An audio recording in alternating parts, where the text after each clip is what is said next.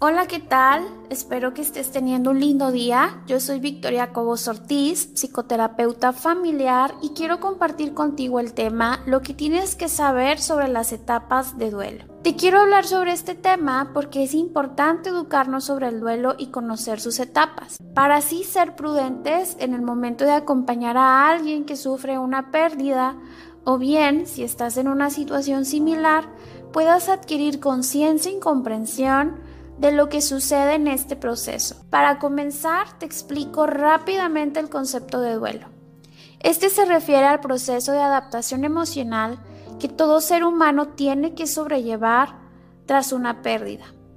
Esta no necesariamente tiene que ser solo por el fallecimiento de un ser querido, también ocurre cuando perdemos la salud, un trabajo, estabilidad económica, una relación amorosa, bienes materiales, incluso también ante ciertas situaciones de nuestra vida como transiciones, podemos experimentar una sensación de pérdida de afectos o idealizaciones, como sucede por ejemplo en la adolescencia, en la etapa de nido vacío, cuando los hijos parten del hogar, o al enterarse que un hijo tiene alguna discapacidad.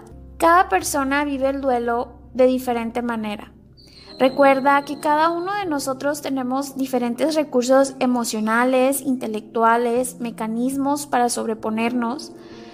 Por eso la importancia de aprender a respetar el proceso de adaptación de cada persona.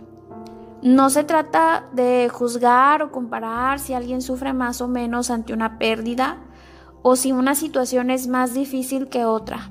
Cada pérdida en particular es compleja por más sencilla que a tu percepción pueda parecer. Las etapas de duelo que te explicaré a continuación fueron propuestas por la psiquiatra Elizabeth Kubler-Ross, quien fue una experta en la materia. Ella propone cinco etapas. La primera de ellas es shock y negación. Esta suele darse en el momento en que nos dan la noticia de la pérdida experimentamos una sensación de bloqueo en nuestros pensamientos, podemos quedarnos sin habla, con nuestro cuerpo rígido o sentir que se trata de una mala broma. También podemos sentir que estamos en un sueño y que nada de lo que sucede es real, negando la pérdida. Para ponernos en los zapatos de los demás, imagina que un día llegas con el médico y tiene los resultados de algunos análisis o estudios que te realizaste y estos arrojan que tienes cáncer.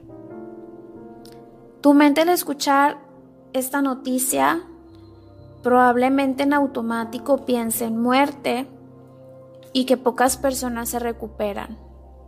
Difícilmente vas a escuchar o comprender lo que el doctor te indica o explica sobre tu situación estás en shock y tu primera reacción tal vez será que en esos estudios hay algún error o que se trata de los resultados de otra persona y no los tuyos. Y esto que tú piensas o sientes es algo muy propio de esta etapa de la negación. Otro comportamiento que se puede observar en esta etapa es minimizar el problema o bloquear tus emociones con un estoy bien, cuando en realidad no es así. La etapa siguiente es la ira. En este momento podemos experimentar coraje, enojo, furia, culpa con uno mismo o los demás por la situación de la pérdida. Para ejemplificar, imagina a aquellos padres enfadados con los doctores, porque su intervención no pudo salvar a su hijo, quien sufrió un accidente, o a aquella esposa enojada consigo misma por no saber qué hacer cuando su marido estaba sufriendo un paro cardíaco. La siguiente etapa es la negociación.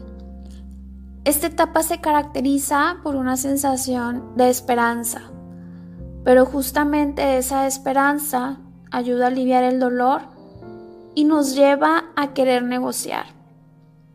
Puede ser con Dios prometiéndole algo si sana a tu hija o tal vez te tengas la esperanza de que algún curandero te sane, pero en sí la negociación va cambiando a través del tiempo.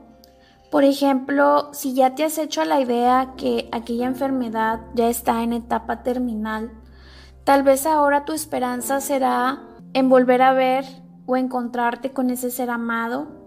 Sin embargo, la negociación nos acerca a la realidad de que hemos perdido a alguien o algo importante en mi vida. Y entonces, justamente en ese momento, pasamos a la siguiente etapa que es la depresión. Vamos a entender esta etapa como un proceso en el que comienzo a experimentar mis sentimientos de manera más profunda y que son reactivos a la pérdida. Por ejemplo, puedes experimentar tristeza, desesperanza, vacíos. Incluso también puedes tener síntomas característicos de una depresión clínica como aislamiento, insomnio, falta de motivación. Pero es importante que comprendas que transitar en esta etapa no significa que se tenga una enfermedad mental. Te reitero, es una respuesta natural ante la pérdida que nos lleva a vivir el duelo de manera más profunda. Así que lo adecuado es permitirse explorar la pérdida, esas emociones y sentimientos y descubrir cómo vivir con esto, pues es la única forma de fortalecerse y que esta etapa cumpla su propósito, que es la adaptación y aceptación de la pérdida. No obstante, si nosotros detectamos que una persona que ha sufrido una pérdida pasa a un estado depresivo a largo plazo y comienza a experimentar síntomas que atenten contra su salud física y emocional, es importante acudir con un especialista de la salud mental, como lo es un psiquiatra, que será la persona adecuada para determinar un diagnóstico de depresión clínica y tratamiento. Finalmente nos encontramos con la etapa de aceptación cuando llegamos aquí no significa que se ha encontrado la paz totalmente, sino más bien que se ha logrado ver la realidad y comprender la pérdida. Nos reorganizamos nuestras rutinas, nuestros roles, nuestro día a día. Ya estamos más lejanos de sentir culpa, ira, enojo, tristeza profunda ante la pérdida aprendemos a vivir con ella, empleamos nuestra energía en la vida, en lo que tenemos y no en lo que ya se ha ido. Dejamos de tener conductas de aislamiento social, podemos compartir los recuerdos que tenemos sobre esa persona o sobre la situación que hayamos pasado sin sentir tanta nostalgia y la tranquilidad se va adquiriendo poco a poco al ritmo de cada persona y en su propio tiempo. Es eh, importante también destacar que estas etapas que te acabo de explicar anteriormente no tienen que vivirse en un orden específico. En ocasiones va a parecer que estás negociando y luego vas a estar enfadado, triste o negando la pérdida, pero todo esto es parte del proceso, no significa o no implica un retroceso.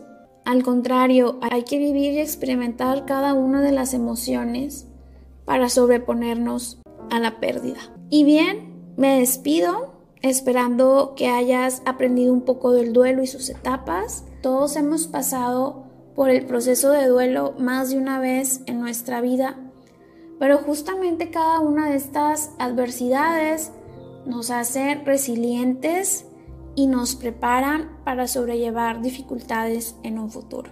Cuídate mucho. Hasta luego.